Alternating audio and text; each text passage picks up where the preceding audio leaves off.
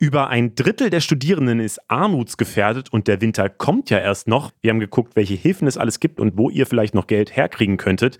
Wir gucken auf Trump und ob er wirklich wieder Präsident werden könnte. Und wir sprechen über Drogen, weil warum nicht?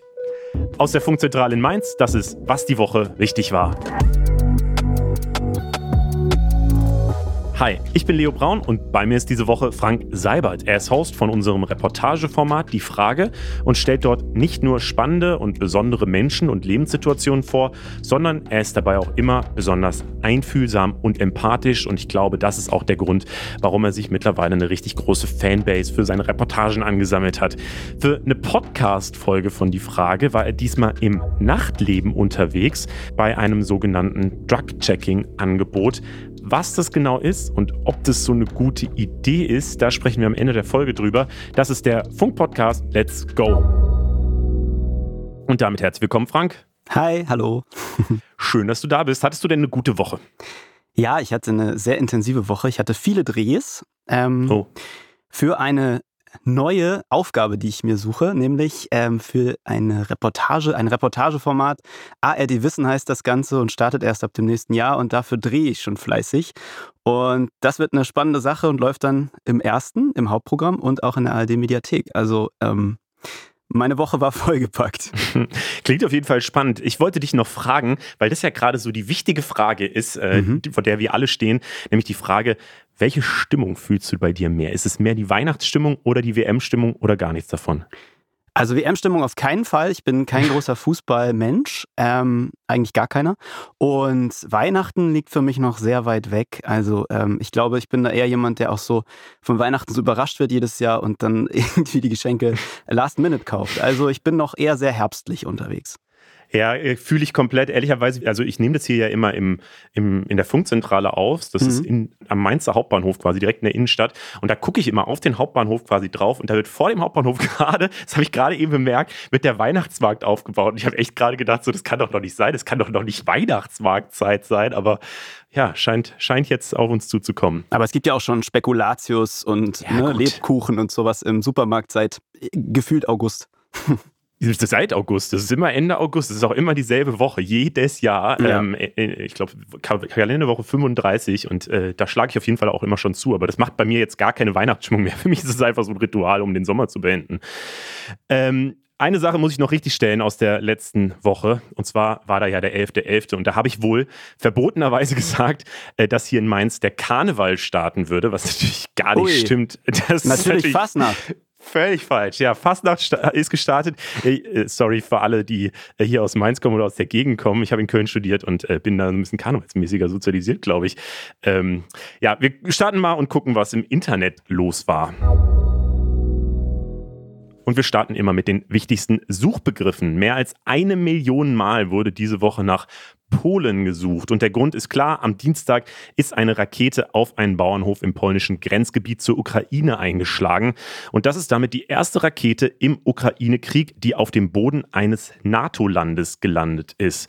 Am Anfang war die Unsicherheit deswegen riesig. Was heißt es jetzt? Wird Artikel 5 im NATO-Vertrag ausgelöst, also der sogenannte Bündnisfall, der bedeutet, dass der Angriff auf ein NATO-Land behandelt wird wie ein Angriff auf alle NATO-Länder, was ja heißen würde, dass auch Deutschland und die USA und so weiter in den Krieg reingezogen werden könnten, weil sich die NATO dann ebenso als Bündnis verteidigen würde. Es gab dann zum Glück relativ schnell Entwarnungen. Also Polen und die NATO sagen, das war wohl kein Angriff von Russland. Das war vermutlich eine ukrainische Abwehrrakete, die sich verirrt hat. Zwei Menschen sind bei dem Ganzen auf jeden Fall gestorben. Und für viele hat es aber vor allem gezeigt, wie schnell wir in den Krieg reingezogen werden könnten, auch wenn eigentlich kein Land das wirklich will. Ja, Frank, hast du dir Sorgen gemacht an dem Dienstag, als diese Meldung aufgeploppt ist?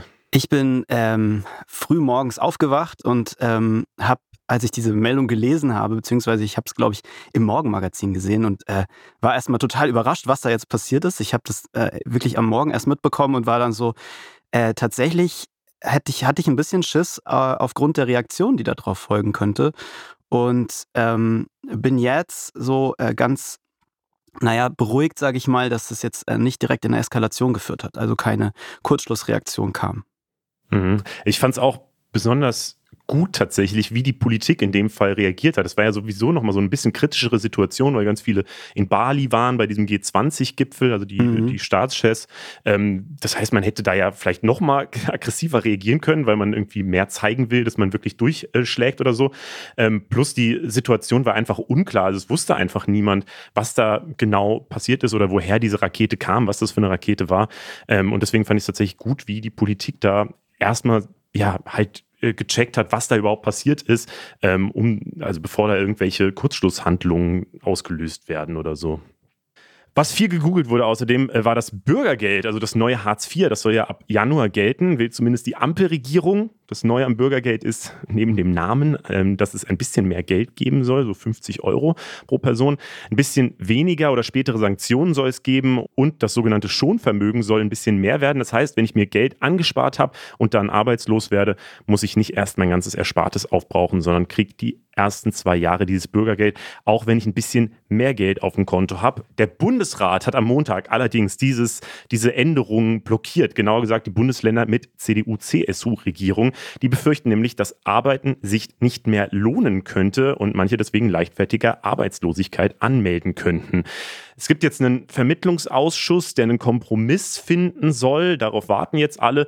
Und äh, ja, in der Zeit wird viel diskutiert über die tiefergehende Frage dahinter, nämlich die Frage nach dem Menschenbild letztlich. Also ja, muss man Menschen mit sehr viel Druck dazu bringen, arbeiten zu gehen, wie das ja jetzt in diesem Hartz-IV-Modell immer war und wie es jetzt vielleicht auch wieder bleiben könnte. Ähm, ja, sagen viele, mir reicht das Existenzminimum und ich lebe vom Staat oder ja, wird das nicht passieren? Frank, wie ist denn dein Menschenbild? Wie guckst du denn auf die Diskussion?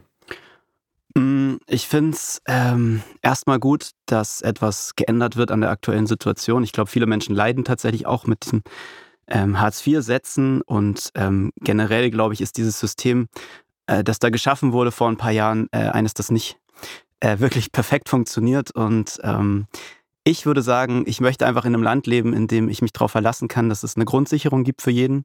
Ähm, das wäre mir wichtig und dass ich das Gefühl habe, ähm, Menschen müssen keine Angst davor haben, wenn sie ihre Arbeit verlieren, dass sie ne, ihre komplette Existenz dadurch verlieren.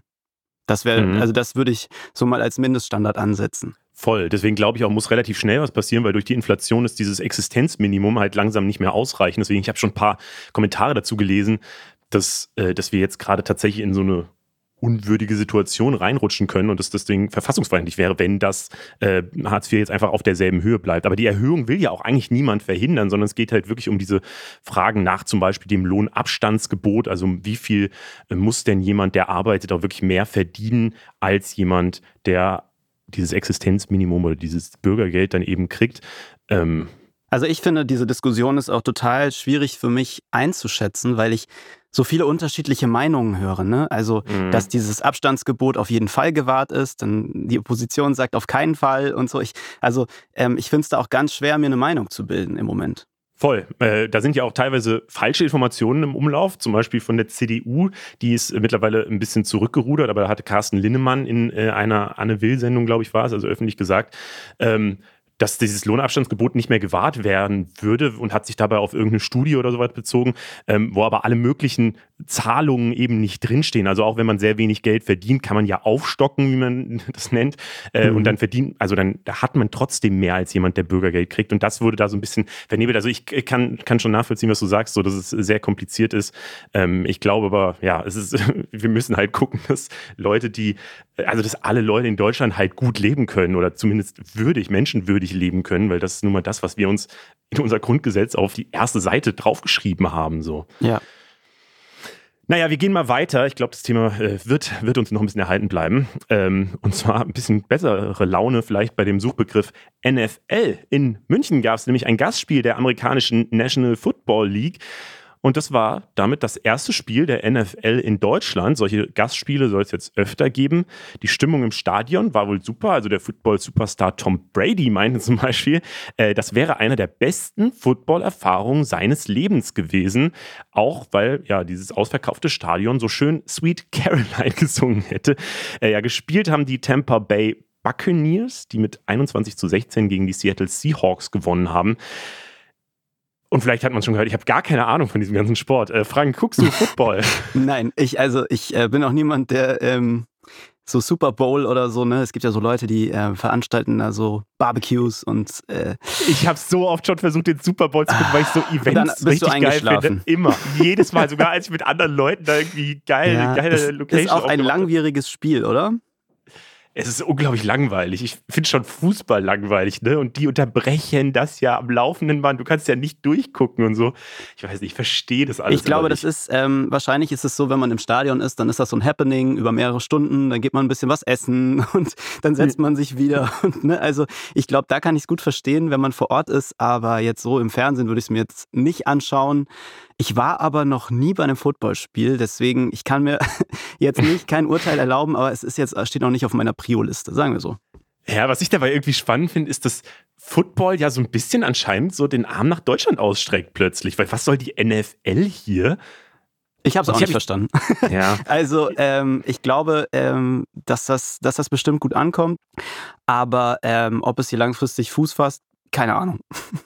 Eine andere Sache, die nicht mehr Fuß fassen muss, weil sie schon Fuß gefasst hat, ist beim nächsten Suchbegriff, nämlich äh, der Begriff Deutschland-Oman. Und äh, es war natürlich das letzte Testspiel der Deutschen vor der WM, das jetzt geführt würde. Knapp gewonnen hat Deutschland mit 1 zu 0. Vielleicht müssen wir uns da jetzt den Namen Niklas Füllkrug merken. Der hat nämlich dieses Tor geschossen und das in seinem allerersten Spiel für die Nationalmannschaft.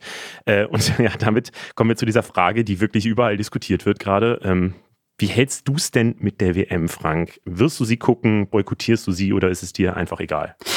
Also, ähm, normalerweise gucke ich bei der WM ganz sporadisch Spiele. Ähm, Im Moment bin ich tatsächlich gar nicht, äh, gar nicht hooked. Also ich, also ich habe es überhaupt nicht auf dem Schirm, dass die WM bald startet. Vor allem auch, weil ich sonst, ne, rechnet man damit so im Sommer. Ich finde, irgendwie ist das jetzt ähm, für mich im Moment also, nee, ich, ich interessiere mich nicht dafür. Ich finde es auch nach wie vor immer noch schwierig, dass die äh, WM dort ausgerichtet wird.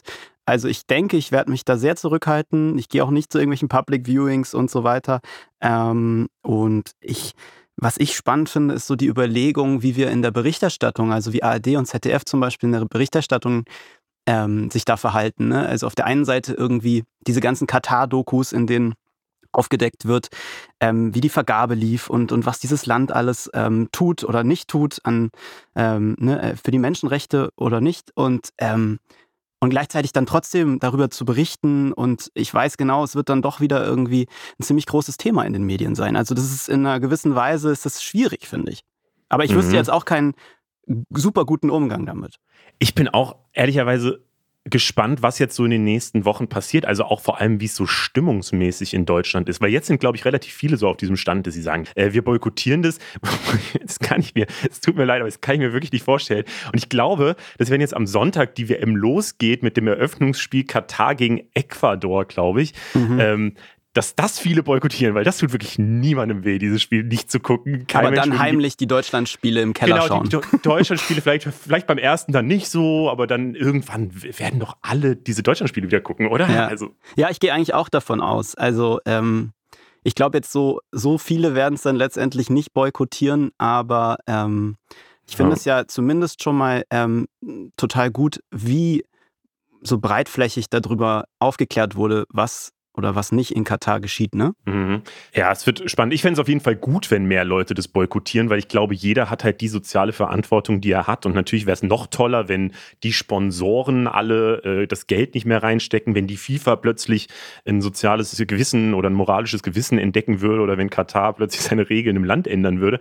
Ähm, aber da können wir, glaube ich, relativ wenig Einfluss drauf nehmen. Und das Einzige, was wir gerade wirklich machen können, ist uns für das Land einsetzen, wir vielleicht noch darüber Berichterstattung irgendwie zu leisten und äh, ansonsten vielleicht diese Spiele eher nicht zu gucken. Hm. Ähm, ein Aufreger der Woche, der sich daran auch anschließt, ist die Nationalmannschaft so ein bisschen für mich. Ähm, die ist ja mit dem Diversity-Flieger der Lufthansa groß äh, ja, aufgebrochen, äh, um eben zu zeigen, wir haben, also da stand irgendwie Diversity und alles Mögliche auf diesem Flugzeug drauf. Diversity das, Wins stand, glaube ich, ja, drauf. Genau, und das sollte wohl so ein Statement gegen Homophobie sein oder für Diversität. Ähm, und leider sind sie damit aber nur nach Oman geflogen, eben zu diesem Testspiel. Und die letzte Strecke nach Katar fliegen sie jetzt doch mit Qatar Airlines. Mhm. wo ich auch denke, wow, ist ein super Symbol auf jeden Fall. Ähm, weiß nicht, kannst du dich über diese ganze Sachen überhaupt noch aufregen oder bist du mittlerweile auch innerlich tot? Ähm, nein, also ich finde, also erstmal finde ich das Statement an sich nicht schlecht. So. Und ähm, mhm. was ich gehört habe in Interviews ist, dass sich die deutsche Nationalmannschaft durchaus Gedanken macht, wie sie in irgendeiner Weise Protest zum Ausdruck bringen können. Genau, Leon Goretzka hat es, glaube ich, gesagt im ZDF. Und darauf bin ich einfach total gespannt. Also äh, gibt es in irgendeiner Weise Protestaktionen, vielleicht auch sehr subtile, ähm, die sich damit auseinandersetzen. Und das fände ich ja erstmal schon mal äh, total spannend, weil Sport ja oft, äh, ne, also Sportler oft sagen irgendwie, sie sind irgendwie unpolitisch und so, ne? Und ich, sie wollen sich da nicht einmischen und sie sind hier eigentlich nur um Fußball zu spielen. Und das wäre doch schon mal irgendwie, äh, finde ich, ein, ein, gutes Zeichen, wenn man äh, auch spürt, dass da eine gewisse Art von Protest da ist. Mhm. Das wäre dann die Verantwortung der Nationalspieler. Und die sehe ich tatsächlich auch. Ich finde es ja auch spannend, letztlich ist ja so eine WM eine riesengroße Bühne und äh, alle versuchen sich irgendwie da draufzustellen und ein gutes Bild von sich zu zeichnen. In diesem Fall vor allem Katar, die eben sich hinstellen wollen und sagen wollen, hey, unser Land ist eigentlich super toll, sodass man eben nicht mehr so viel über Menschenrechte berichtet. Das hat bisher nicht so gut geklappt, würde ich sagen. Und äh, wenn sich jetzt, ja, weiß ich nicht, Nationalspieler, die eben auf dieser Bühne stehen, hinstellen und sagen, ey, uns sind folgende Werte wichtig und da guckt dann die ganze Welt hin, weil das wäre ja ein riesen Happening, wenn sich die deutsche Nationalmannschaft plötzlich zu irgendwas krass äußern würde mit irgendeinem krassen Symbol. Das könnte schon wirklich auch einfach dann wieder ein sehr positives Ding sein, gerade in diesem Land, dass sie das dann sich trauen und sagen, ey, wir stehen halt zu diesen Werten so. Total, ja. Aber es wird spannend, ob das passiert. Wir haben noch äh, zwei weitere Pokale der Woche, die wir vergeben wollen. Und zwar einmal den absurdesten Deal der Woche. Ähm, den hat diese Woche eine Schuhbesitzerin gemacht. Die Sandalen von Apple-Gründer Steve Jobs wurden nämlich versteigert. Das waren richtig eklige, zerlatschte Birkenstocks und damit wurde sogar geworben, dass man darin den Abdruck von Steve Jobs Füßen sehen würde. Und die hat eben jemand abgestaubt und dafür Geld bezahlt. Wie viel glaubst du, haben die gekostet, Frank? Ähm, also, ich denke, Menschen sind bereit, für solche Dinge sehr viel Geld auszugeben. Vor allem Apple-Fanboys. Also absolut nicht verstehen kann. Soweit ich das äh, verfolgt habe, waren die irgendwie aus den 70er oder 80er Jahren. Also finde ich eh schon mal, ne, was macht man da mit solchen Schuhen? Also stellt man die in ein äh, in ein Regal oder irgendwie in eine Vitrine oder ne? Ähm, ich denke auf jeden Fall ein paar Tausende Dollar. Also ähm, ich, äh, ich denke mal so um die 20.000 Dollar. Das ist so, das sind Menschen sind bereit für sowas so viel Geld auszugeben. Ja, 20.000 äh, wäre wär, wär, bin ich fast noch vergratbar. Es waren 220.000 ja, wow. ja, gut. Ähm, den, äh, den Leuten, die haben, die haben offenbar das Geld dafür, auf jeden Fall. Ja, oder sie vermuten, dass es irgendwie eine Wertsteigerung geben kann, aber das kann ich mir nicht vorstellen. Also stell dir mal vor, irgendwann wird das für noch mehr verkauft. Das wäre völlig geistkrank. Ja, naja. also wenn es jetzt ein alter Computer gewesen wäre, ne, sein eigener Mac, sein, sein erster oder so, da würde ich sagen, ja, stimmt. das kann ich äh, bis zum gewissen Punkt nachvollziehen, aber seine Birkenstock-Sandalen. Ich finde, was da immer alles versteigert wird im Internet. Ich erinnere mich an den, äh, an den Golf vom Papst damals.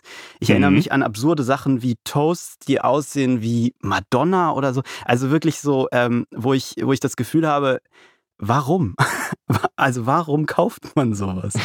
Weil ich glaube, wenn man sehr, sehr, sehr viel Geld hat, dann ist es wirklich ein Problem, sich zu fragen, was machst du mit dem Geld? Mhm. Ja, wo lege ich das an? Wo kriege ich äh, da irgendwie Rendite raus? Und so Kunst ist immer unberechenbar und da mal ein bisschen rein zu investieren und zu hoffen, dass, dass es irgendwann viel mehr Geld zurückgibt, äh, das ist, glaube ich, die große Hoffnung dahinter immer. Wenn du Sandalen als Kunst bezeichnest, ja.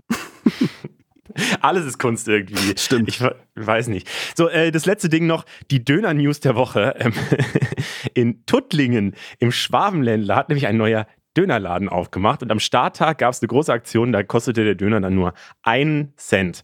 Das haben sie dann auch groß auf TikTok beworben, was fairerweise eine, ein kluger Schachzug ist, weil TikTok ja eben so die Besonderheit hat, dass es die richtige Zielgruppe findet für seinen Inhalt. Und äh, das hat in dem Fall vielleicht ein bisschen zu gut geklappt. Sie haben zwar vorher noch hingeschrieben, dass sie reichlich Dönerspieße besorgt hätten, aber nach 900 Dölern war dann doch nichts mehr da. Mhm. Ja, marketingtechnisch, ich finde es absolut genius, ehrlich gesagt. Jetzt kostet der Döner 6,50 Euro. Ähm, bei welchem einzelnen Angebot würdest du denn zuschlagen, Frank? Ähm, gute Frage. Ich bin, äh, ich würde sagen, ähm, Süßigkeiten bin ich sehr anfällig für. Also, mhm. ähm, ich glaube, bei einigen Süßigkeiten würde ich bei 1 Cent nicht lange drüber nachdenken. Ich glaube, bei keinem, ja.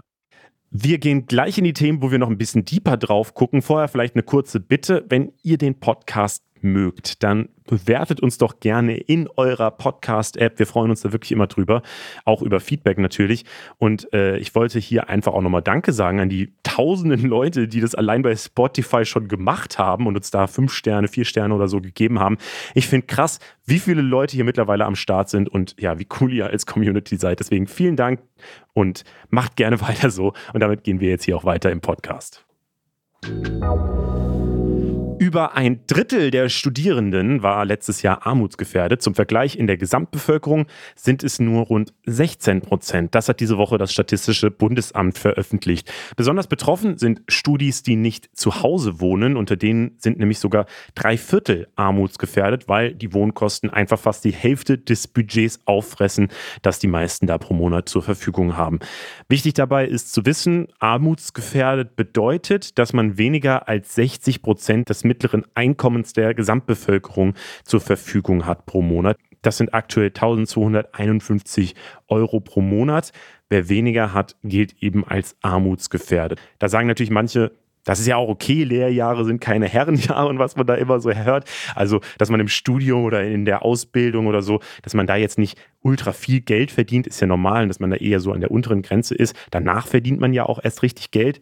Ich glaube aber, dass die aktuelle Situation für viele gerade wirklich schwierig ist, weil dass sie wenig verdienen, ist vielleicht okay, aber wenn man so wenig verdient und dann zusätzlich auch noch alles teurer wird und wir gerade in so einer unsicheren Situation leben, wie jetzt mit den Energiekosten, dann kann das Ganze echt ans Eingemachte gehen.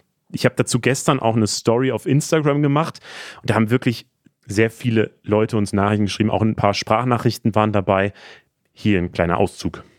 Die steigenden Energiekosten und Lebensmittelpreise beschäftigen mich aktuell richtig dolle ich halte es eigentlich fast gar nicht mehr im Vergleich zum letzten Jahr und ziehe mir dann lieber eine Jacke mehr oder ein paar Socken mehr an und drehe die Heizung echt nur noch auf, wenn ich schon ganz dolle friere oder verbringe einfach mehr Zeit in Räumen, wo eh schon geheizt wird, wie zum Beispiel der Uni und lade da zum Beispiel auch mein Laptop oder mein Handy auf. Ich bin jetzt 17 und ähm, ich bekomme immer noch also so Taschengeld, dass ich mir jetzt auch jetzt keine Sorgen machen muss und ich habe jetzt auch noch keine eigene Wohnung und all sowas. Aber was mir durchaus auffällt, ist, dass schon im Schulalltag das Achten auf die Preise und so dieses Ausschlussverfahren, lohnt es sich oder nicht, brauche ich das jetzt wirklich, äh, deutlich häufiger auftritt. Und selbst wenn es jetzt einfach nur um um ein Brot beim Bäcker geht. Und gerade in den Freistunden, wenn man so lange Schule hat, möchte man sich was holen und das ist natürlich überall teurer, klar. Die meisten stecken da auch einfach zurück und essen dann lieber zu Hause was. Also ich bin Alexandra, 23 Jahre alt und bin im dritten Ausbildungsjahr. Und äh, ja, bei mir ist es knapp, vor allem mit den gestiegenen Benzinpreisen, die ja tatsächlich inzwischen wieder ein bisschen runtergegangen sind. Und eben den Lebensmittelkosten merke ich absolut, was für einen Riesenunterschied es macht.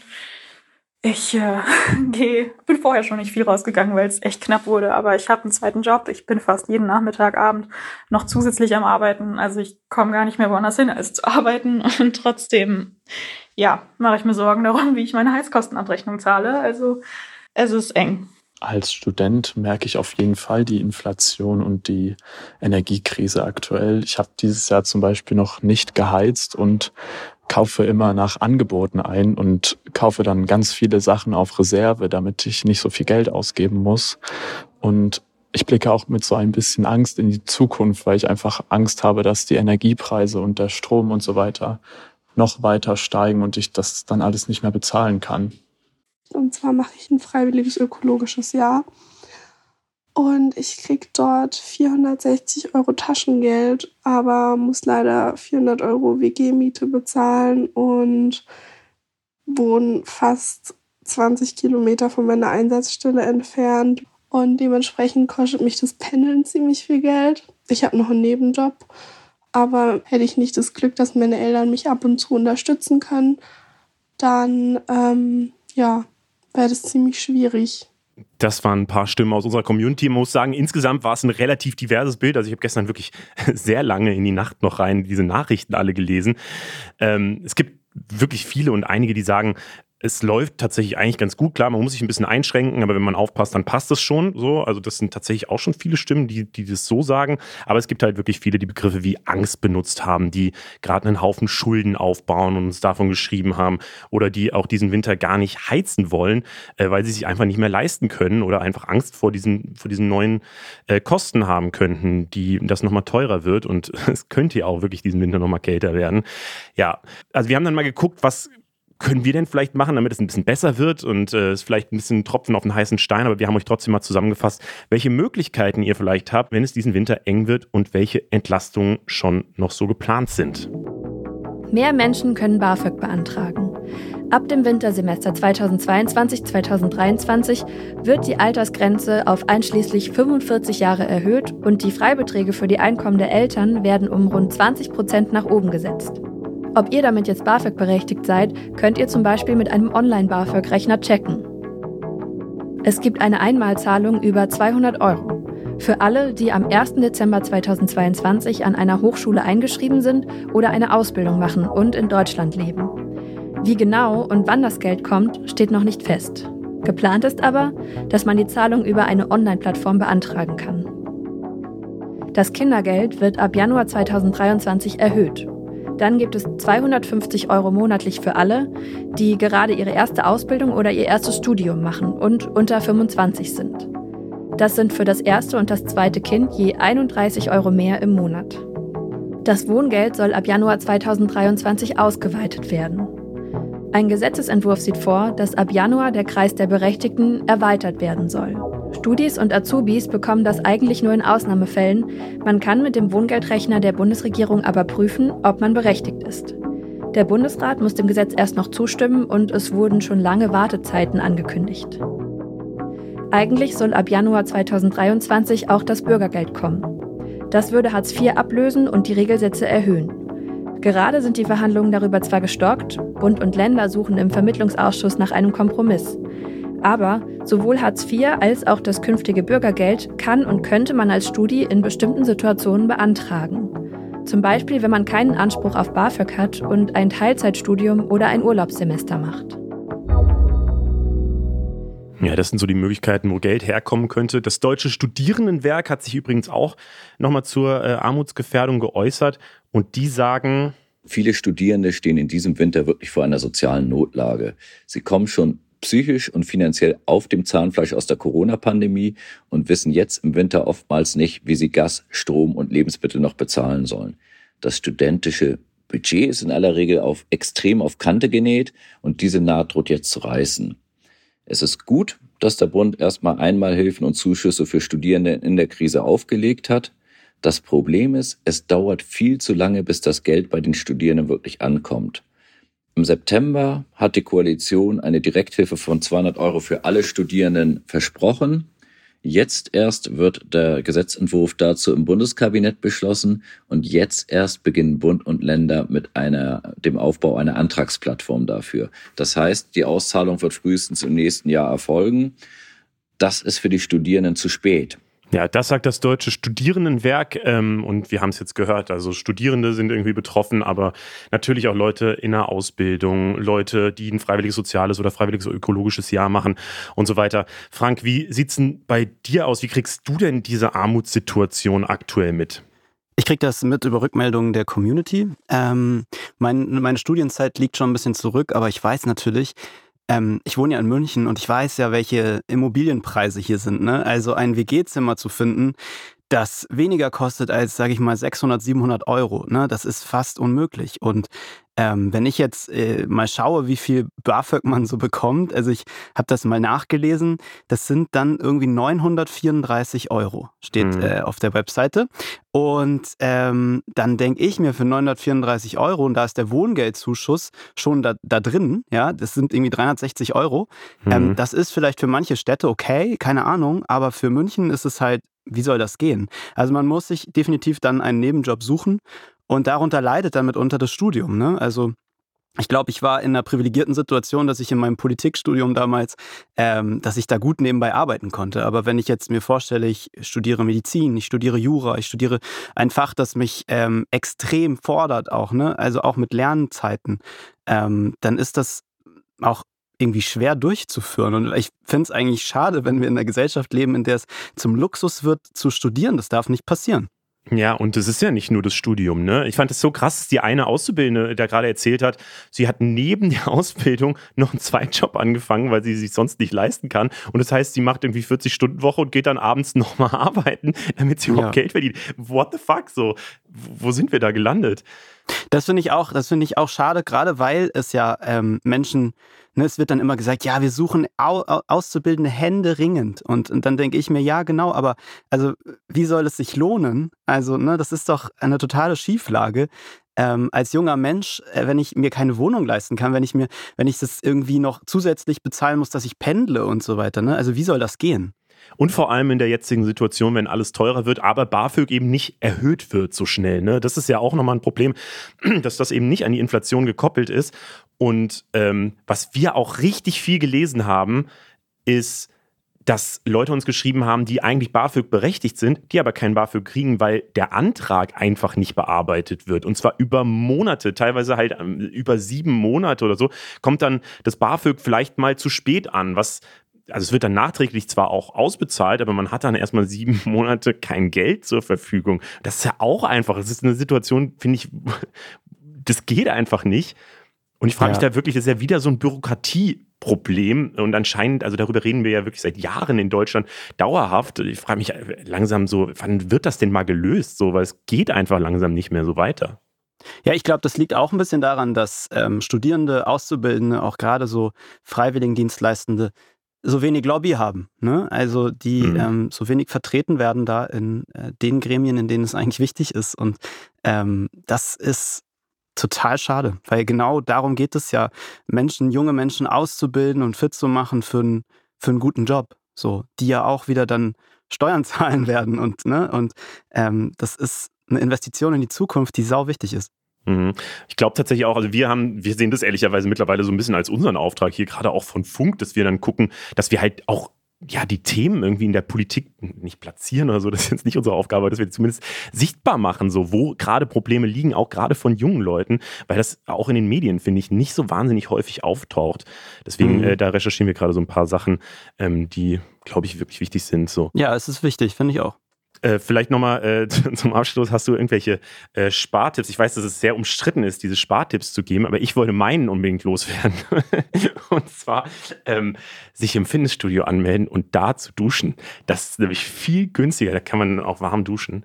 Ähm, also wenn man, wenn es einem nicht so um die Energie geht. Also ich weiß nicht genau, in welchen Fitnessstudios du so unterwegs bist, aber ähm, die Fitnessstudios, die ich gesehen habe, ich weiß nicht genau, ob das ein Wellness-Faktor ist. Also Wellness-Faktor nicht, aber wenn man Geld sparen ist, will. Das stimmt. ich ja, habe okay. früher, nee, tatsächlich, ich habe früher äh, nie im Fitnessstudio geduscht, weil ich sehr nah äh, neben, neben dem wohne. Und mittlerweile mache ich das immer und das ich, ich, bilde mir ein, dass es bestimmt irgendwann auf meinem Konto spürbar ist.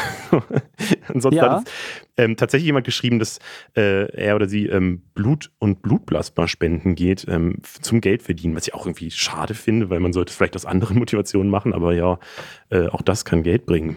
Und am besten äh, nicht übertreiben, weil ich glaube, das kann auch schädlich sein. Ich äh, habe keinen, keinen direkten Spartipp, der mir gerade einfällt, aber ich, ich erinnere ich erinnere mich gerade, dass ein Kommilitone von mir einen Tipp hatte für das BAföG und den Antrag, weil du gesagt hast, der, der liegt da immer so lange. Ja. Also er hatte diesen, diesen Plan, es würde ihm unmittelbar helfen, wenn er eine Packung Gummibärchen an den BAföG-Antrag dran tackert und tatsächlich wurde der schneller bearbeitet. Smart. Also äh, ist natürlich eine, eine total schlimme Situation, dass die Anträge nicht bearbeitet werden. Ich glaube auch nicht, dass die Gummibärchen helfen. Also, aber äh, vielleicht ist es ein Versuch wert. Das ist Social Engineering. Man, man beeinflusst den, den Bearbeiter. Das ist doch gut. Hm. Ich finde das einen guten Tipp. Er ist wieder da. In order to make America great and glorious again, I am tonight announcing my candidacy for President of the United States. Endlich können wir wieder über Trump reden. Toll. Trump will zurück ins Weiße Haus, ähm, hat sich, äh, hat das Ganze am Dienstag offiziell verkündet. Und er will America, das hat man gerade gehört, nicht mehr nur great machen, sondern immer jetzt auch glorious. Das Wort sagt er immer auch dazu. Er will es glorreich machen. In zwei Jahren ist ja die nächste Präsidentenwahl. Er will wieder eben für die Republikaner antreten. Aber es ist überhaupt noch nicht klar, ob die Republikaner das auch wollen. Immerhin haben die Kandidaten aus dem Trump-Lager bei den Midterms letzte Woche relativ schwach abgeschnitten und anscheinend haben auch alle Kandidaten verloren, die eben diese Wahllüge verbreitet haben, die Trump aufgestellt hat, dass er eigentlich gewonnen hat und das alles eine Lüge wäre und so. Ähm, das finde ich ganz interessant. Ja, und auch viele alte Supporter feilen ihn wohl nicht mehr so. Also Jeb Bush Jr. zum Beispiel, hat ihn nach seiner Antrittsrede als Sleepy Donny bezeichnet, was ich ganz witzig finde, weil Trump ja sonst immer seine Konkurrenten mit solchen Spitznamen beleidigt. Was man auch wissen muss, äh, zuletzt hatte Trump eher für negative Schlagzeilen gesorgt eigentlich schon relativ lange für negative Schlagzeilen gesorgt, aber gerade in der letzten Zeit, äh, weil gerade 16 Gerichtsverfahren gegen ihn laufen. Zum Beispiel ist er wegen massiven Finanzbetrugs angeklagt. Einige vermuten, mit seiner Kandidatur setzt er jetzt vielleicht auch darauf, dass es schwieriger wird, ihn strafrechtlich zu verfolgen, weil er dann natürlich einfach argumentieren könnte, Vorwürfe gegen ihn sind politisch motiviert um ihm im Wahlkampf zu schaden. Wie es für Trump aussieht, haben wir mal bei einem USA-Experten nachgefragt, nämlich bei Dr. Tobias Endler. Und ja, wir haben ihn gefragt, wie realistisch es ist, dass die Republikaner Trump 2024 wirklich aufstellen könnten. Noch unmittelbar vor den Midterms hätte es an Donald Trump als Spitzenkandidat der GOP kein Vorbeikommen gegeben. Das war ganz klar. Das liegt daran, dass die Menschen im Land, und zwar nicht nur die republikanische Basis, im Grunde von denselben Sorgen geplagt werden, wie das 2015, 2016 schon der Fall war. Wirtschaftliche Fragen, Jobs, Aktienmarkt, Inflation, Lebensmittelpreise äh, und so fort. Und dann mit riesigem Abstand im Übrigen außenpolitische Fragen, die auch jetzt, wo der Krieg in der Ukraine nach wie vor tobt, leider kaum eine Rolle spielen. Die Republikanische Partei, so sagte es mir eine Kollegin neulich äh, in den USA am Telefon, ist vor einiger Zeit von Donald Trump gekidnappt worden. Das war ein Schock, den sie erstmal wieder loswerden müssen. Und dann gab es natürlich auch einige, die sich quasi in einer Art Stockholm-Syndrom auch sehr mit dem Kidnapper identifiziert haben. Ja, es gibt jetzt Absetzbewegungen in der Republikanischen Partei von Donald Trump. Das hat allerdings mit Einsicht oder mit schlechtem Gewissen wenig zu tun. Das ist glashartes Machtkalkül. Das ist die Frage. Vielleicht hat sich diese ewige Angstmacherei eines Donald Trump auch ein Stück weit verbraucht. Er ist ja so eine Art Pennywise der Politik, ein Horrorclown der Politik, wenn Sie so wollen. Und das zieht vielleicht auch nicht ewig. Die Republikaner müssen sich die Frage stellen, wie kommen wir an die junge Generation Z dran. Das treibt die Partei total um. Man hat es jetzt bei den Midterms gesehen, wo ganz klar versucht wurde, bei den Hispanics insbesondere zu punkten, was bei manchen der jungen Männer auch geklappt hat. Besser als bei den jungen Frauen, die vielleicht da auch schon cleverer oder weiter sind. Die Republikaner wissen einfach, die demografische Uhr läuft gegen uns. Was das Personal angeht, jetzt innerhalb der Republikanischen Partei, da hat Trump sicherlich jetzt schon mehr Konkurrenz, als ihm das lieb ist und als er es hat kommen sehen. Denn aus seiner Sicht der Welt heraus gibt es ja niemand, der ihm das Wasser reichen kann. An erster Stelle ist natürlich zu nennen Ron DeSantis, ein ehemaliger Ziehsohn von Donald Trump, auf den er mal sehr stolz war. Das ist vorbei. Er versucht ganz klar, DeSantis jetzt schon zu schädigen, ihm üble Sachen anzuhängen. Der ist also gefährlich für Donald Trump. Aber, und das interessiert mich persönlich mehr, der Mann ist gefährlich für die Nation als Ganzes und dann letzten Endes sollte er es ins Weiße Haus schaffen, natürlich auch für uns und für die transatlantischen Beziehungen. DeSantis hat den Spitznamen Trump with Brains und dieser Trump mit Gehirn, der setzt eben ganz auf Spaltung, der setzt auf die Mobilisierung der eigenen Basis, gerade in kulturpolitischen, gesellschaftspolitischen Fragen. Er hat gesagt wörtlich, dass er den Woken Mob aus Florida und aus der Nation vertreiben möchte. Das ist eine Kampfansage, die man ernst nehmen sollte. Er ist jemand, der Sexualkunde in der Schule ganz stark zurückfahren will, der die Schöpfungslehre umgekehrt ganz stark wieder hochfahren will, der alles, was mit LGBTQ und diesem Thema zu tun hat, im Grunde verbannen will vom Lehrplan. Der will die Zeit zurückdrehen und das, obwohl er erst 44 Jahre alt ist. Also die Konkurrenz für Trump auch in seiner eigenen Partei scheint deutlich größer zu sein als noch vor einigen Jahren. Äh, trotzdem gibt es eben diese Möglichkeit, dass Trump nochmal Präsident werden könnte. Ähm, Frank, wärst du denn bereit für so ein Comeback? Nein. äh, nee, ich äh, fände das tragisch für, also sowohl innenpolitisch, weil ich das Gefühl habe, es gibt da eine so klare Polarisierung, so eine Trennung, so eine Zerrissenheit in der Gesellschaft und ähm, das würde das Ganze, glaube ich, nochmal beschleunigen und nochmal vertiefen. Ähm, aber es ist natürlich auch tragisch für die Entwicklung der ganzen Welt. Also wenn ich an die Klimaverträge denke, an ähm, die Außenpolitik zu anderen Staaten, ne, wenn es da um Handelszölle geht und so weiter. Also diese Abschottung oder dieses ähm, auch seltsame, ähm, ja, so Kooperationen mit anderen Staaten. Ich finde ähm, also ich kann mir nicht vorstellen, dass das in irgendeiner Weise ein, äh, ein, eine positive Entwicklung hätte. Und deswegen ähm, hoffe ich, dass da noch was dazwischen kommt. Es gibt ja noch die äh, Vorwahlen und so. Ne? Also äh, da ist, glaube ich, jetzt noch nicht das letzte Wort gesprochen, ob er auch wirklich der Kandidat wird. Aber ähm, Genau, ich würde ja. sogar sagen, dass es wahrscheinlich, also es ist aktuell eher unwahrscheinlich ist, dass er überhaupt nochmal als Kandidat aufgestellt wird, wenn ich, also von meiner Perspektive als Nicht-Experte von außen. Ähm, aber äh, was ja gerade auch nochmal gesagt wurde, es sieht ja dann trotzdem so aus, als wären die anderen Kandidaten jetzt auch nicht gerade besser. So dieser Ron DeSantis, der will halt genau das Gleiche. Er macht es nur ein bisschen anders und vielleicht sogar ein bisschen smarter.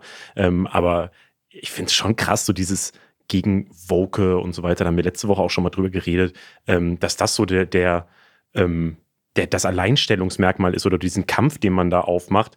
Und ich finde es eigentlich fast am spannendsten, gerade diesen Satz, dass die versuchen, die Generation Z oder halt die jungen Leute wieder zurückzugewinnen als republikanische Partei, weil ich glaube, da kann man gar nicht mehr gewinnen mit so Diskriminierung oder sowas, weil das ja gerade die Werte sind, die bei jungen Menschen sehr, sehr wichtig sind, glaube ich, dass man Diversity lebt zum Beispiel, dass man, äh, dass Homophobie keine Chance mehr haben soll und so weiter. Und deswegen sehe ich da am meisten die Hoffnung eben in dieser jungen Generation. Ja, und auch, dass die Welt eine Zukunft braucht und ähm, die äh, und da braucht es einfach die Kooperation mit anderen Staaten und auch das, ähm, ja, der, der Blick aufs Klima. Auch den sollte man nicht vergessen, absolut. Dass es da immer noch Klimaleugner gibt, ey, ich verstehe es nicht. Gerade USA, wo man wirklich diese ganzen Horrormeldungen ja hört mit der Dürre und den Waldbränden in Kalifornien und sonst was. Ich finde das richtig verrückt. Ich glaube, das zeigt auch, wie ähm, Menschen aus diesen unterschiedlichen Lagern in sehr unterschiedlichen Blasen leben ne? mhm. und ihre und da auch sehr getrennte ähm, Medien nutzen und sowas. Und das ist natürlich irgendwie eine Spaltung in der Gesellschaft, die ich, ja, die ich total schlimm finde. Ja, schließen wir mal USA ab und kommen zu den Kurznews. Und da gucken wir auch diese Woche mal wieder auf den Iran. Da wurden nämlich die ersten Todesurteile gegen Protestierende verhängt. Laut Nachrichtenagentur Fars sollen aktuell fünf Menschen betroffen sein. Gegen die Urteile können aber noch auch Berufungen eingelegt werden. Diese Woche gab es im Iran die schwersten Proteste seit Wochen, auch in Gedenken an den sogenannten blutigen November 2019, wo es schon mal Massenproteste gab, die niedergeschlagen wurden. Im Internet kriegt man allerdings auch gerade immer mal wieder ja, Falschmeldungen mit. Zum Beispiel ist ein TikTok viral gegangen, dass 15.000 Leute hingerichtet werden sollen. Und tatsächlich gibt es 15.000 Festnahmen, aber die wurden teilweise auch schon wieder freigelassen. Also ist jetzt nicht so, dass da 15.000 Leute am Stück hingerichtet werden sollen. Aber ja, ist die Regierung, das äh, muss man glaube ich festhalten, geht sehr hart gegen die Protestierenden vor und es werden eben Todesurteile verhängt und es werden wahrscheinlich auch in der Zukunft noch mehr Todesurteile verhängt und das finde ich wichtig, da weiter hinzugucken. Ich frage mich da tatsächlich auch so ein bisschen, wie schlimm kann es noch werden? Frank, guckst du auf das Ganze?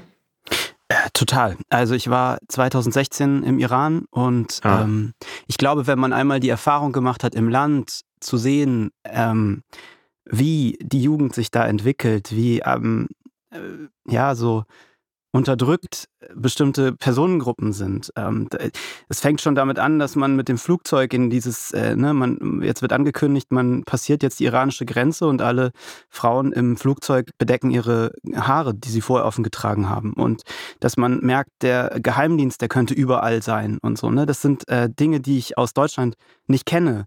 Und ähm, ich kann mir sehr gut vorstellen, was da für eine, für eine Wut, für eine, ja, so für eine Energie irgendwie drin steckt. Und ich, ähm, ja, ich, also ich, ich bin total bestürzt und ich, ehrlich gesagt, äh, finde ich, ich verzweifle ein bisschen daran, ähm, wie ich das Ganze irgendwie supporte.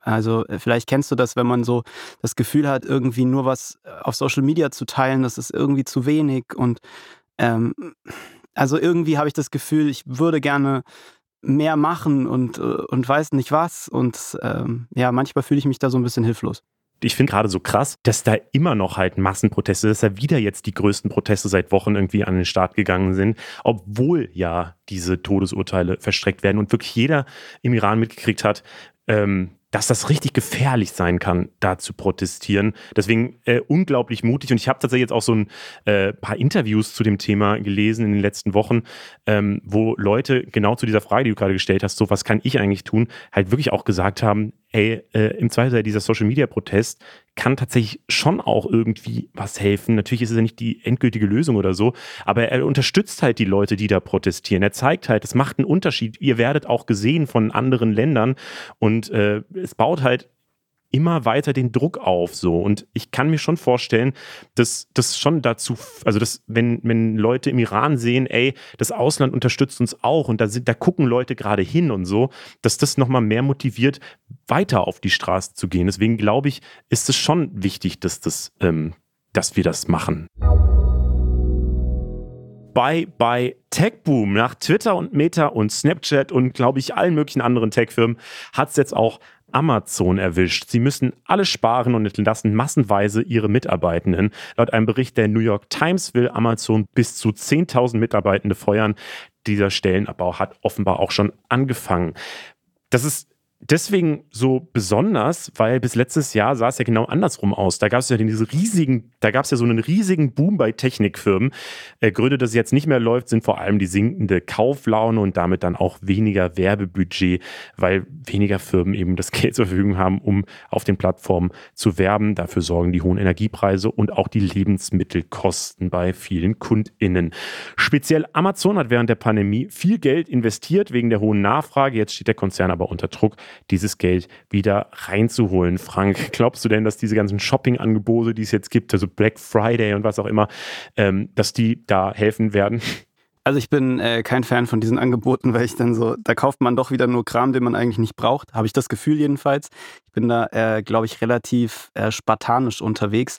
Ähm, ich bin ja, also ich bin der festen Überzeugung, dass ähm, da auch wieder Innovationen kommen, die ähm, auch wieder ganz viele Arbeitsplätze schaffen. Also ähm, ich habe das Gefühl, Plattformen kommen, aber Plattformen gehen auch wieder. Ne? Und ähm, ich habe das, also da glaube ich einfach ganz fest dran, dass es auch wieder neue Plattformen gibt ähm, und, und neue Konzerne, die irgendwie die Menschen überzeugen. So. Ja. Und ähm, cool fände ich, wenn es vielleicht ein Unternehmen wäre, das ein bisschen datenschutzfreundlicher wäre, als ähm, wir es sonst gewohnt sind. Ähm, und ja, also ich, ich glaube, da, äh, da, da, da wird schon noch was, was passieren in den nächsten Monaten. Ja, und ich glaube, diese Krise, äh, also Wirtschaft heißt halt immer, dass es auch mal Krisen geben kann. Und ich glaube, Amazon hat genug Kohle, dass sie, dass sie da auch durchkommen durch diese ganzen, durch das Tief jetzt und äh, weiß ich nicht, wenn es dann wieder wirtschaftlich auf, äh, nach oben geht, so dass sie dann wieder auch ordentlich zuschlagen werden und äh, wieder ordentliche Gewinne einfahren werden. Nehme ich mal an. Das ist jetzt kein, kein Anlagetipp oder sowas. Nicht falsch verstehen. Dann kommen wir mal zum großen Thema, das du mitgebracht hast. Und zwar sprechen wir über Drogen, bevor wir darüber reden. Wie ist denn dein persönliches Verhältnis zu Drogen? Tja, also ich würde sagen, ich bin äh, jemand, der sehr gerne die Kontrolle behält. Deswegen ist alles, was meine Sinne irgendwie benebelt oder was mich irgendwie äh, berauscht, äh, da habe ich nicht so einen richtigen Spaß dran. Ich habe äh, jetzt sogar seit äh, anderthalb Jahren aufgehört, Alkohol zu trinken. Ähm, mhm. Das habe ich irgendwie so angefangen, als ich probiere mal, wie es so, wie es so sich anfühlt. Und ähm, finde das jetzt sehr gut. Also äh, sehe da drin viele, viele Vorteile. Und dementsprechend ähm, gibt es wenig in meinem Leben äh, an Rauschmitteln oder so, dass ich, äh, die ich so habe als, ja, oder die ich so wertvoll finde. Krass. Äh, also Alkohol tatsächlich ähm, im sozialen Kontext trinke ich das schon so. Also ich würde niemals alleine, glaube ich, zu Hause sitzen und mir irgendwie eine Flasche Wein aufmachen. Das finde ich irgendwie weird. Äh, aber mit anderen Leuten mache ich das schon. Aber ansonsten bin ich tatsächlich da auch so ein bisschen ähnlich, dass ich so die Kontrolle gerne über mich behalte, ehrlich gesagt. Und deswegen schon bei Kiffen immer so das Gefühl habe, nee, das ist irgendwie, das mag ich nicht. Ähm, ja, aber du hast dich jetzt mal mit einer anderen Lebensrealität konfrontiert, würde ich mal sagen. Und zwar warst du auf einer ganz besonderen Party, mhm. ähm, wo Leute offenbar Drogen nehmen, und äh, nebendran so ein kleiner Raum ist, wo es, äh, wo die Drogen dann gecheckt werden, ob es wirklich reine Drogen sind, was alles da drin ist und so weiter, ähm, damit die Leute, die die Drogen nehmen, äh, auch wirklich den reinen Stoff bekommen oder so. Also ist das so? Kann, kann man sich das so vorstellen? Nee, also ähm, es geht jetzt, mh, in erster Linie geht es eigentlich darum, dass die Menschen ein Bewusstsein dafür kriegen, was sie da eigentlich konsumieren. Ne? Also, ähm, dass sie, dass sie da einfach sozusagen aufgeklärt werden, was alles in ihren Drogen ist, außer dem Stoff, den sie eigentlich konsumieren wollen. Ähm, das Ganze ist so ein Projekt der Suchthilfe in Thüringen und die setzen halt auch voraus, dass man danach noch ein Beratungsgespräch macht.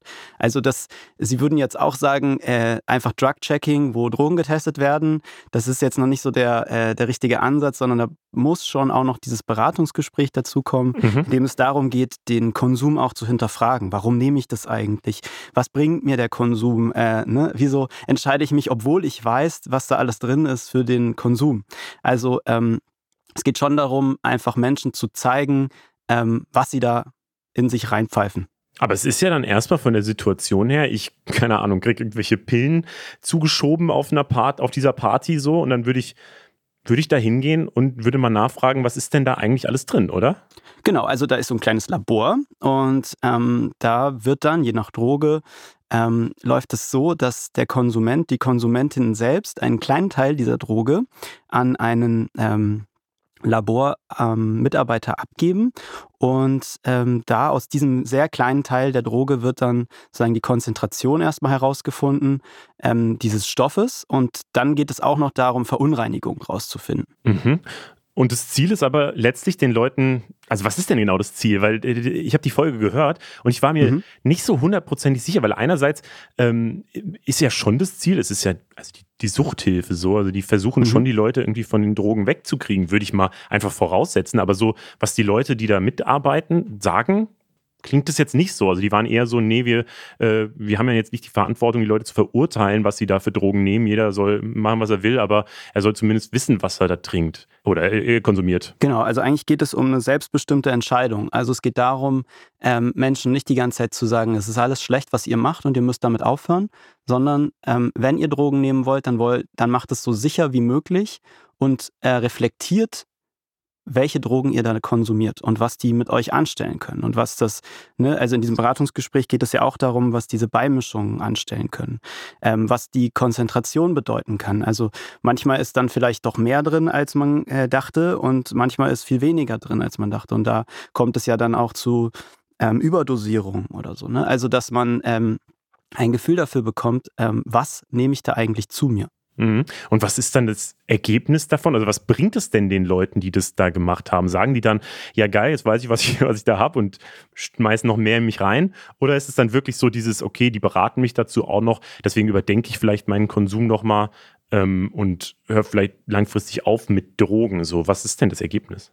Genau, also beides habe ich mitgekriegt. Ähm, mhm. Es gibt Menschen, die daraus so mitnehmen, ah, okay, dann ist ja sozusagen, dann habe ich ja einen relativ reinen Stoff oder so, oder das ist ja viel weniger, als ich dachte, die Dosierung, und dann kann ich, kann ich ja ordentlich zugreifen. Aber es gibt eben auch die Menschen, ähm, und die habe ich so erlebt, sind, ähm, davon gab es mehr, ähm, die sehr so ins Nachdenken gekommen sind, okay, jetzt muss ich doch nochmal drüber nachdenken, was es für mich bedeutet, dass da jetzt ähm, vielleicht noch Substanzen dabei sind, die ich gar nicht zu mir nehmen will, die auch schädlich sind. Ähm, es gab auch Menschen, die äh, an diesem Abend ihre Drogen vernichten haben lassen, also dass mhm. sie gesagt haben, okay, wenn das so, also ne, wenn da noch so viel ekliges anderes Zeug drin ist, dann will ich das nicht nehmen. Ähm, und ja, ich glaube, man muss da auch so ein bisschen auf die eigene auf, auf, die, auf die Reflexion der eigenen Person setzen, die dann sagt, okay, so einen Konsum will ich eigentlich nicht mehr. Mhm. Letztlich, ich glaube, die übergeordnete Frage so, von so einem Projekt ist am Ende mhm. ja der Umgang mit Drogen. Wie wollen wir damit umgehen? Wollen wir einfach sagen, äh, das ist verboten und jeder, der mit Drogen gesehen wird, der wird halt festgenommen oder was auch immer, so muss Strafe zahlen? Ähm, oder wollen wir da liberaler umgehen? Wollen wir die Leute mehr unterstützen, von Drogen wegzukommen oder sie aufklären und so weiter?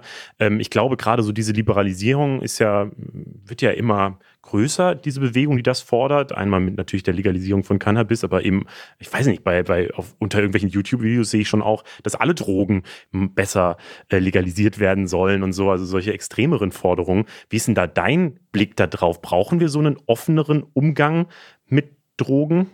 Also ich würde sagen, offen heißt nicht ein alles zu legalisieren. Nee, ne? nee, genau. Weil, also, also, es gibt ganz verschiedene Ausprägungen. So, das war genau, jetzt nur das also extremste ich erstmal, Beispiel. Verbote sind grundsätzlich ja nicht schlecht, weil sie ja auch wichtig sind, um dagegen vorzugehen. Ne? Also gerade so große Drogenringe und so, um, ja. ähm, um dagegen vorzugehen.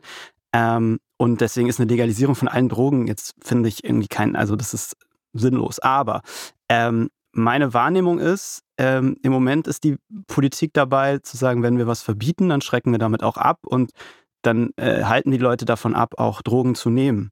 Äh, das nehme ich aber nicht in der Realität so wahr, ähm, sondern Menschen nehmen trotzdem Drogen. Und mhm. das ist auch genau der Ansatz dieses Projektes. Das nennen die auch akzeptierende Drogenarbeit. Also sie akzeptieren erstmal, dass Menschen Drogen nehmen wollen, dass sie diese Droge nehmen wollen, dass sie sich berauschen wollen und überlegen dann, was können wir denn tun, um das möglichst sicher zu machen und um die Leute damit nicht alleine zu lassen, sondern ihnen zu sagen, hey, das ist gar nicht mal so cool, was ihr da, also ne, was ihr da nehmt. Ähm, und ja, ich glaube, der, der Zugang zu Drogen ist ja oft sehr leicht, gerade in so einer Peer Group, wo man, ne, also ähm, in, in, in einer Clique irgendwie, wo es dann vielleicht doch darum geht, okay, jetzt kiffen wir mal alle oder so, ne, dann ist das, ähm, das kann man ja nicht leugnen, dass das nicht, mhm. also dass das passiert. Und das wäre auch irgendwie, finde ich, zu kurz gegriffen zu sagen, wir verbieten alles und damit ist, äh, ist es, ne, ist die Sache geritzt. Das, äh, das wird seit Jahren so probiert und es funktioniert ja offenbar nicht. Und deswegen würde ich sagen, es ist schon in erster Linie auch wichtig, Menschen noch mehr darüber aufzuklären. Ich weiß nicht genau, wie es bei dir in der Schule war, aber so über darüber auch, was Drogen anstellen mit dem Körper, was die Nebenwirkungen sind, psychosoziale Nebenwirkungen. Ne? Es sind ja nicht immer nur der, der Rauschzustand oder so im Körper, sondern es geht ja auch darum, was macht das mit mir, mit meiner Persönlichkeit, mit meinem Umfeld, was macht das mit meiner Tagesstruktur und so weiter. Und genau das wird ja auch in diesen Beratungsgesprächen der Suchthilfe angesprochen. Also deswegen ist dieser Ansatz, ähm, Drogensüchtige oder Drogenkonsumenten da zu erreichen, wo sie sind, nämlich auf diesen Partys, finde ich erstmal kein schlechter. Glaube ich auch. Das ist ja genau nicht Prävention, sondern ähm, ja, halt erstmal zu gucken, also erstmal die Realität zu akzeptieren, dass da Leute eben die Drogen nehmen äh, und damit dann erstmal umgehen. Ich glaube, das ist wichtig. Aber vielleicht dann zur Prävention, weil du gerade diese Schulen angesprochen hast, was wäre denn so das, was die sich vielleicht wünschen würden, wie man äh, ja in der Schule über Drogen aufklärt? Also so, ähm, ich glaube, das grundlegende Problem ist, dass man in dass wir in unserer Gesellschaft sagen, Alkohol, okay, das ist eine legale Droge und deswegen, ne, äh, wir akzeptieren die alle und so. Und ähm, dann gibt es noch die anderen Drogen und die sind alle ganz schlimm. So. Mhm. Ähm, und ich glaube, da geht es darum zu differenzieren ähm, und auch ähm, vielleicht nicht unbedingt immer nur so Kategorien aufzumachen, weil also in meiner Wahrnehmung ist Alkohol auch eine ganz schlimme mhm. Droge. Also ähm, vor allem, weil sie so normalisiert ist. Ne, das ist tatsächlich, äh, weil das einfach zur Kultur dazugehört und man äh, das schon von jedem akzeptiert wird, wenn man auch völlig eskaliert mit dem Alkohol und so weiter. Ähm, das macht es, glaube ich, so dramatisch. Wenn jetzt alle mal ein Bier trinken würden, einmal pro Monat oder so, wäre es, glaube ich, keine so schlimme Droge. Aber äh, dadurch, dass es dass es so in ganz krasse Ausprägungen normalisiert ist in der Gesellschaft. Das macht es ja richtig gefährlich. Genau, also Alkohol ist extrem günstig. Ähm, man ja. kommt super leicht an Alkohol.